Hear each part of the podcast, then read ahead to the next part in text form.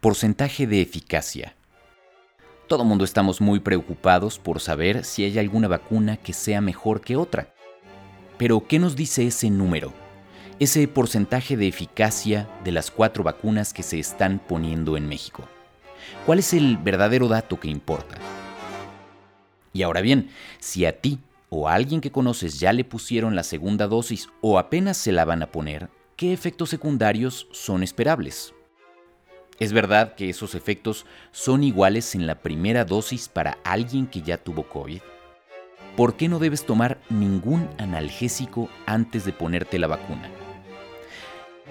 Hay muchas preguntas y curiosidad sobre la vacunación y esta semana un experto nos ayudará a resolverlas. Yo soy Juan Luis Rodríguez Pons y esto es Días Extraordinarios, el podcast para buscarlos como sí ante la incertidumbre de esta pandemia. Descubre conmigo cada semana historias inspiradoras de adaptación e ingenio y el porqué de lo que sentimos. Porque hasta que nos podamos abrazar de nuevo, estos que estamos viviendo son días extraordinarios. Días extraordinarios. Días extraordinarios.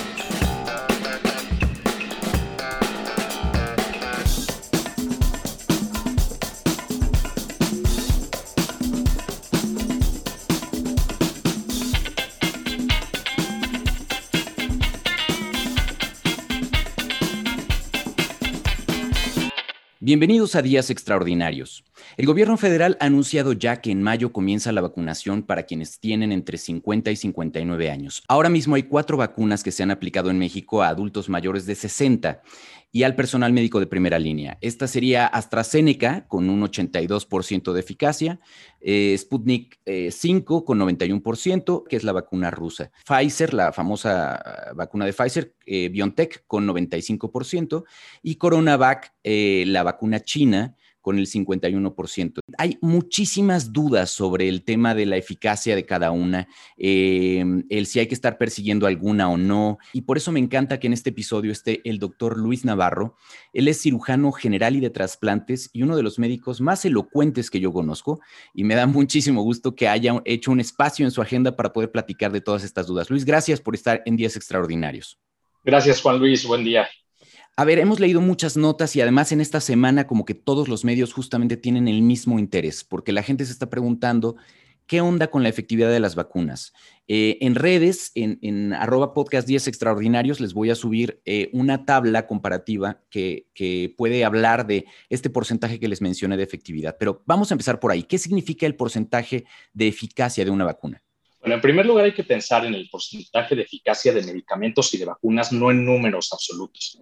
Y esto hace que sean expresados, claro, en un porcentaje, pero nos habla de la investigación que hay detrás. Y no es lo mismo el intentar implementar una vacuna en una población con baja prevalencia de la enfermedad donde la posibilidad de enfermarte es baja. Eso sucedió con varias vacunas, sobre todo con Pfizer y con eh, Astra en su momento, y que tenían niveles altos de eficacia. Y desafortunadamente cuando vienen las vacunas, sobre todo la vacuna china y la vacuna de Johnson, se empezaron esas fases cuando había la famosa segunda ola. Y esto hace que la posibilidad de enfermarse de toda la población sea mucho mayor vacunado o no vacunado. Entonces, el hecho de que tengas una vacuna que a lo mejor tiene el 51% de efectividad reportado, hay que fijarse dónde se hizo ese análisis, porque si el análisis se hizo en un momento de pico de casos, la efectividad va a ser menor es justamente el caso de la, de la vacuna china, la de Sinovac. Originalmente salió con un porcentaje más alto y en cuanto se, se, incluyó la variante brasileña es donde el porcentaje bajó cuando se hicieron los estudios en Brasil. Está pendiente de que en los próximos días la Organización Mundial de la Salud avise cuál es el porcentaje que ellos están viendo y que de hecho autorice formalmente su uso de forma eh, de emergencia, ¿no? Que todavía eso no sucede. Es la razón de por qué en algunos países todavía no se aplica, aunque en México sí. Entonces, eh, hay una nota, Luis, que, que, una nota excelente en el país que explica mucho el tema de la eficacia de forma creo muy clara. Dice, estos porcentajes son los primeros resultados de los estudios de fase 3 que cada farmacéutica presentó En estos ensayos los participantes se dividen en dos grupos. A uno se le inocula el fármaco y otro un placebo. Un placebo es que no tiene justamente el fármaco y es para que haya un grupo de control. Eh, los experimentos con decenas de miles de personas a los que se hace un seguimiento para comprobar cuántas de ellas se infectan con el SARS-CoV-2 si el 10% de los sujetos infectados estaban en el grupo vacunado y el 90% en el placebo, quiere decir que entonces la vacuna tiene, o ese es el número que se le pone, una eficacia del 90%. Pero entonces, Luis, no significa que es una probabilidad de que te dé o que no te dé, como mucha gente lo está interpretando. Exactamente, es más bien un radio de probabilidad, que es muy diferente a la probabilidad absoluta. Entonces, eh, yo como persona tengo, como cualquier otra, otra persona en el mundo, 14% de probabilidades de que me dé apendicitis aguda a lo largo de mi vida. Y ese es mi porcentaje. Entonces, toda mi vida se va a repetir ese 14%, 14%. Pero cuando lo traducimos a la población, ya interesa el origen racial, el origen étnico, dónde están, qué tipo de dieta, y entonces puede ser que esa muestra se diluya entre poblaciones que tienen menor prevalencia o que se concentre en poblaciones que tienen mayor prevalencia porque comen chía y se les va a tapar el apéndice por semillitas de chía. Bueno, los que comen healthy y toman chía, no dejen de tomarla por esto, es una broma médica. Ok. Eh, ahora, para, tener un comparativo, ¿qué porcentaje, Luis, tienen eh, de eficacia las vacunas que comúnmente nos hemos puesto en México en el esquema de vacunación tradicional antes de la pandemia? Eso es muy interesante porque la mayoría de las vacunas hay que pensar que no hay vacunas nuevas, a menos de que hablemos de la vacuna de la varicela, la vacuna de la influenza, que a partir de 2009 tuvo una gran prevalencia. Pero si nos ponemos a analizar esto, y en realidad lo que sucede es que eh, el hecho de que tengamos un mundo globalizado e información muy rápida, hace que la gente esté en un racing de vacuna para buscar cuál es la más efectiva y evitar enfermarse. Si lo equiparamos al porcentaje de efectividad de la vacuna de la influenza que lleva muchos años en el aire, tenemos solamente 65% de eficacia de la vacuna de influenza, lo cual hace que muy probablemente yo vaya a contraer la influenza, pero la influenza me protege contra las formas graves. Es decir, no voy a terminar en un hospital con un cuadro respiratorio grave por influenza. Pues lo mismo va a suceder con COVID estamos buscando que la mayor parte de la población y sobre todo la, población más vulnerable, que son los ancianos, la gente obesa, los diabéticos, los hipertensos, tengan un esquema completo de vacunación para que si los jóvenes de 30, 40 años se enferman y que tienen una probabilidad mucho menor de tener cuadros graves, pues entonces diluyan o haya eh, camas disponibles para atenderlos. ¿Qué va a suceder cuando tengamos esa famosa inmunización de rebaño? Pues que muy probablemente el virus va a seguir por ahí, pero entonces vamos a tener índices de vacunación tan altos que a lo mejor la enfermedad por COVID va a dejar de, manifestarse como una enfermedad respiratoria grave y a lo mejor solamente voy a tener dolor de cabeza o se me va a ir el olfato o lo voy a manifestar como una simple gripa.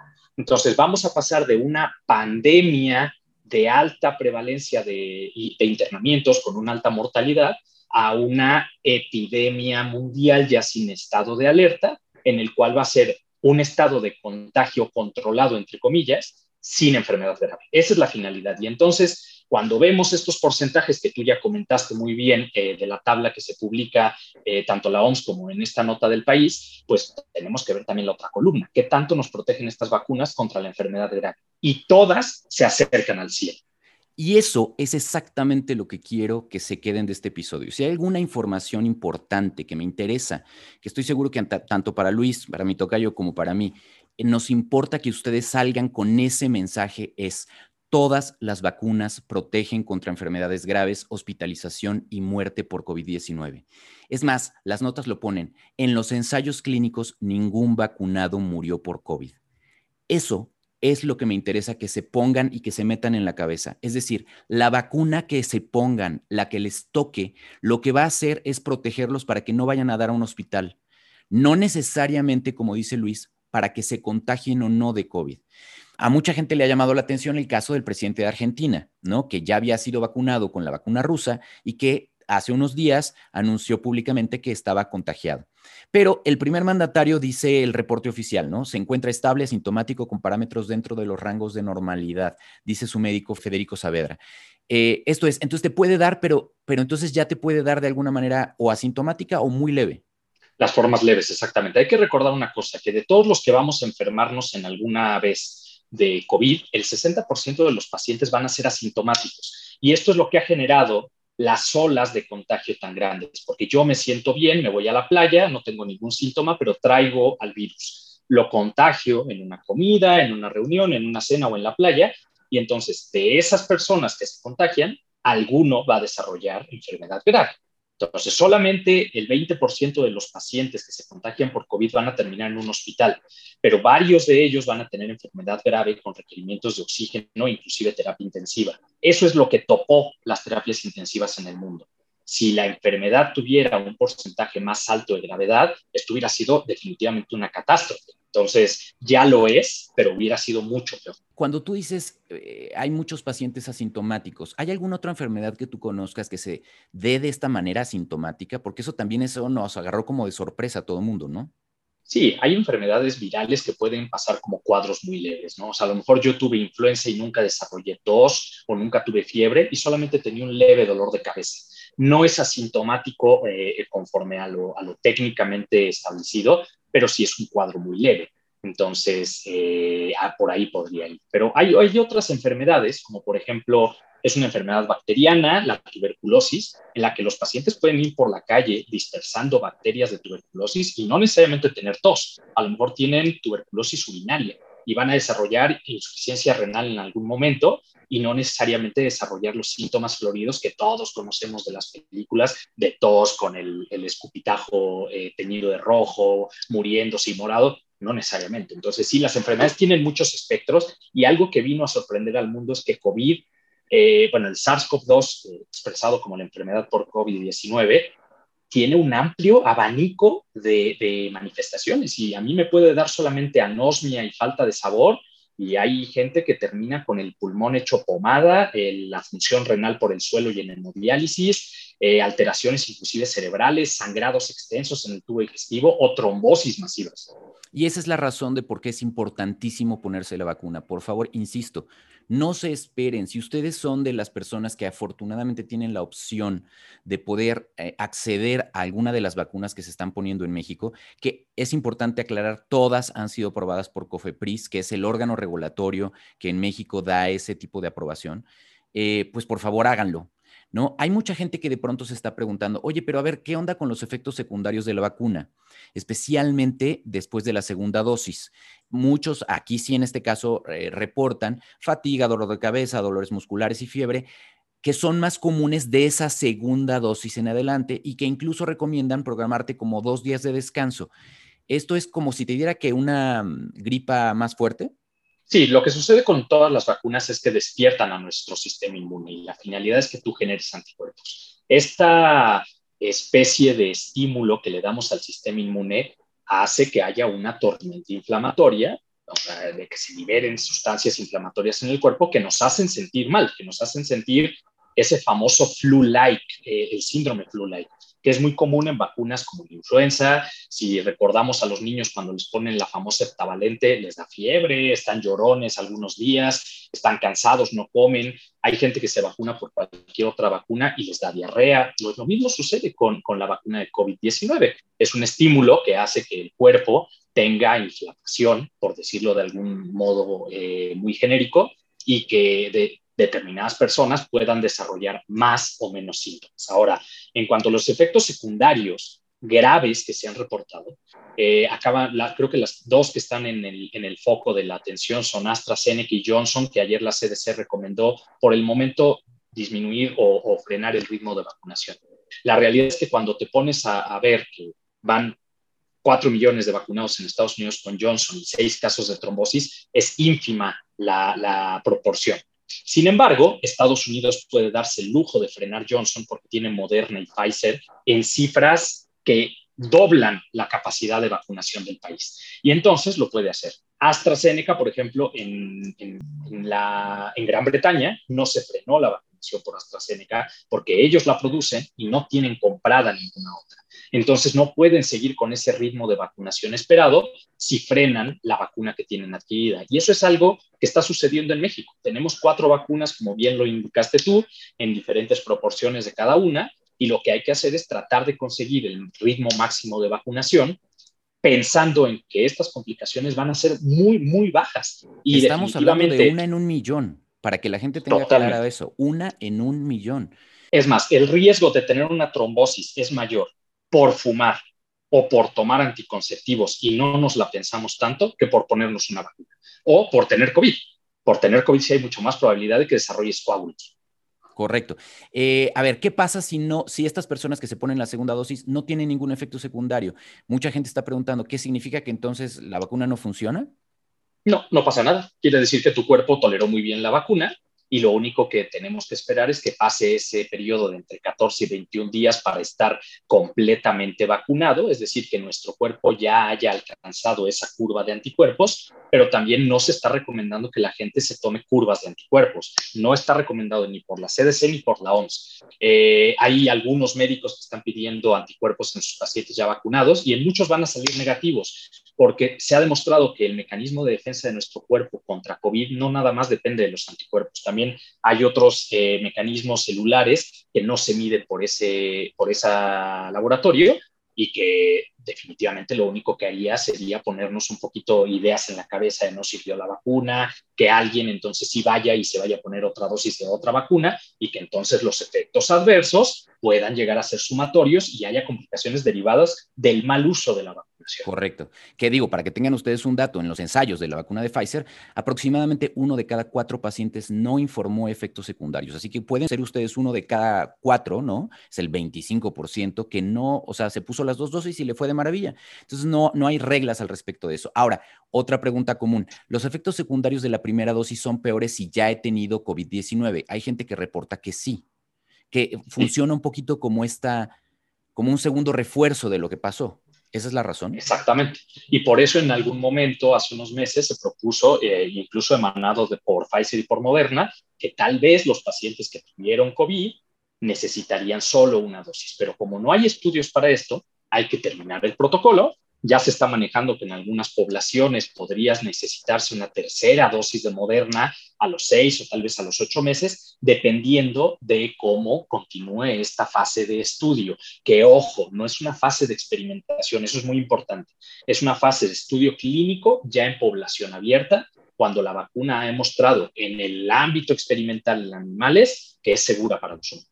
Por eso no nos desesperemos, sino digamos, pero ¿cómo puede ser que los médicos no sepan cuántos efectos, cuánto tiempo va a durar el efecto? Pues simple y llanamente porque no ha pasado el tiempo suficiente, porque lo que está haciendo es observar lo que está pasando en tiempo real.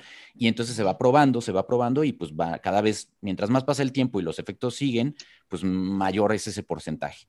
Ahora, otra pregunta práctica para la gente que está vacunándose ya en esta segunda dosis.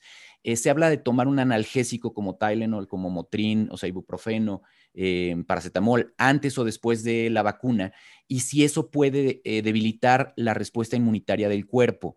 La recomendación que he leído en varios lados es mm, mejor, si no es indispensable, mejor no, no se la tomen. ¿Por qué? La recomendación de no tomarlo si no es indispensable es porque ningún medicamento es inocuo. Esa es la realidad. Y entonces, si tú tomas eh, una dosis a lo mejor de paracetamol y te pones la vacuna, muy probablemente no va a suceder nada, pero si tienes un efecto eh, secundario, a lo mejor grave, puedes enmascararlo. Eh, no quiere decir que vaya a perder el efecto la vacuna. Entonces, creo que lo mejor es vacunarse. Si al rato empiezo con un poquito de mareo o dolor de cabeza, tomarme una dosis de un analgésico, no tomarlo con horario, sino ver si a las ocho horas o es permanente y listo. Y sobre todo, no estar eh, rayado en que me va a pasar algo, me va a pasar algo, me va a pasar algo, porque la mente nos puede jugar muchos juegos, ¿no? Y entonces puedo estar, a lo mejor yo soy alguien que me duele la cabeza y estos días me duele aparentemente más la cabeza porque me vacuné y en realidad son mis síntomas de todos los días. Y la segunda es que eh, los medicamentos, como te dije en mi inicio, no son inocos. Entonces, a lo mejor si yo me tomo una dosis de ibuprofeno eh, y no la necesito, y es un medicamento que se elimina por vía renal y yo soy diabético y no sé qué me puede causar daño renal, la verdad es que es mejor no tomarlo. Entonces, es no se lo tomen de manera preventiva, ¿no? Consulten a su médico, chequen qué onda, pónganse la vacuna, por favor no lo tomen antes. A la hora de la vacunación, incluso están mencionando como recomendaciones, por favor no tomen alcohol durante, durante los próximos días. ¿Esto también por qué es? El alcohol es un inmunosupresor, o sea, no hay ninguna duda de que el alcohol disminuye la actividad de los linfocitos T, que son una de nuestras primeras líneas de defensa. Y eso sucede para todas las enfermedades. Por eso cuando tenemos una gastroenteritis, tenemos gripa, damos antibióticos, etcétera, se quita el consumo de alcohol. Pues es lo mismo con la vacuna. Vale. Entonces, bueno, conclusiones. Eh, ¿Qué te gustaría que la gente no olvide de lo que hemos dicho hoy? Creo que lo más importante y que la gente se debe de quedar para llevar a casa es que las vacunas son efectivas. Ah, no hay que fijarnos en el, en el grado de efectividad en este momento porque esta historia apenas se está escribiendo y muy probablemente estos porcentajes van a seguirse modificando. Nadie nos dice que a lo mejor de todas las vacunas vamos a necesitar a lo mejor en seis, ocho meses o en un año un refuerzo. Puede ser y parece que vamos encaminados un poquito a acostumbrarnos a usar las mascarillas y acostumbrarnos a una vacunación anual como sucede con la influenza. La segunda es que hay mucha desconfianza, eh, particularmente los latinoamericanos y ciertas poblaciones somos un poco conspiranoicos. Y el hecho de que este racing de vacunas haya sido muy rápido despertó desconfianza en muchas personas. La realidad es que la tecnología de todas las vacunas que están actualmente corriendo y se están produciendo lleva más de 10 años en fase de, experimentación. Y estas vacunas empezaron a, pensarse de este modo cuando hubo este outbreak grande de, de ébola y que parecía que el ébola se iba a convertir en una pandemia. Entonces, hay que pensar que hay ciencia, que hay tecnología, que hay muchas mentes detrás de esto y no pensar que se desarrolló algo en cinco minutos y lo sacaron y están experimentando nosotros como si fuéramos conejillos de India. Hay que tener confianza en la ciencia. Eh, desafortunadamente, hoy día no tenemos tratamiento para COVID-19 y esto es lo que hace muy importante la prevención a través de las vacunas. No sucede lo mismo con la influenza, donde tenemos el famoso Tamiflu eh, o el oseltamivir, que es el nombre genérico. Eh, ahí sí, si me da influenza, pues lo tomo y no pasa absolutamente nada. El, virus va a dejar de, dar lata en 48 horas. O sea, te refieres a que es una cura. Exacto. Es una cura como tal. Todo lo que se está haciendo no es un tratamiento, los respiradores, las, las medicinas que les dan. Es tratamiento de sostén para las complicaciones de COVID-19, pero no existe un solo medicamento que produzca que ya desaparezca el, virus del cuerpo. Eso también está en, investigación. Muy probablemente en algún momento tendremos un antiviral que sea efectivo contra, eh, contra SARS-CoV-2, pero en, este momento lo único que tenemos son medidas de sostén para las complicaciones que presentan los pacientes con enfermedad respiratoria grave, corregir lo que vaya sucediendo en, el transcurso de la enfermedad y dar, dependiendo del espectro de, del, del COVID que tiene, ciertos antivirales o medicamentos antiinflamatorios potentes confeccionado a cada paciente. No hay receta magistrada. Perfecto. Entonces, en lo que llega la cura, sí tenemos la vacuna, eso es un milagro y hay que aprovecharlo. Totalmente. Es muy alentador como eh, particularmente el gobierno de la Ciudad de México, que es el que me consta un poco, ha mejorado consistentemente la metodología para poder aplicar las vacunas. Se acordarán de ese episodio que hicimos de las primeras personas vacunadas y bueno, ha mejorado sustancialmente la atención, la velocidad en la que se está inoculando a las personas y lo rápido que salen. Entonces, por favor, acudan a su cita y vacúnense tan pronto como sea posible. Luis, si quieren estar en contacto contigo o preguntarte alguna otra cosa, este, tú tienes una cuenta que es Navarro-MD y también Twitter es Navarro-MD. Perfecto. Te agradezco mucho tu tiempo, Luis. Sé que has tenido una semana particularmente complicada. De verdad, un, saludo. Siempre decimos a todo el personal médico que se está rifando, que se sigue rifando porque sigue pasando. Eh, gracias, gracias, gracias por cuidarnos durante todo este, este año a ti y a todos tus colegas. Gracias a ti, Juan Luis, por dejarme compartir esta información que no es mía, es información que tenemos a la mano y que hay que recordar que todos los días está cambiando. Es abrumadora la cantidad de información que está surgiendo todos los días acerca de vacunas, de COVID, de variantes, etcétera. Y la verdad es que nosotros que estamos acostumbrados a leerla, nos mareamos. Imagínate el público en general, que muchas veces ni siquiera porque no tiene la obligación de hacerlo, comprende algunas palabras que pueden malinterpretarse. Entonces, confíen en sus médicos, confíen en la información que se está generando y confíen en las vacunas. Muchísimas gracias. Gracias a ustedes. Particularmente a quienes nos escuchan semana a semana. Yo creo que esta información es muy importante y sería genial que más personas la escucharan, así que gracias de antemano por compartir este episodio con quien creas que le puede ser de utilidad. Por cierto, un saludo con cariño a Ángel Franco esperando su pronta recuperación. Mucho ánimo. Nos leemos en redes en arroba podcast Días Extraordinarios y en arroba Juan Luis Repons, en lo que nos podemos abrazar de nuevo y nos vacunamos todas y todos, que ustedes y sus familias estén muy bien.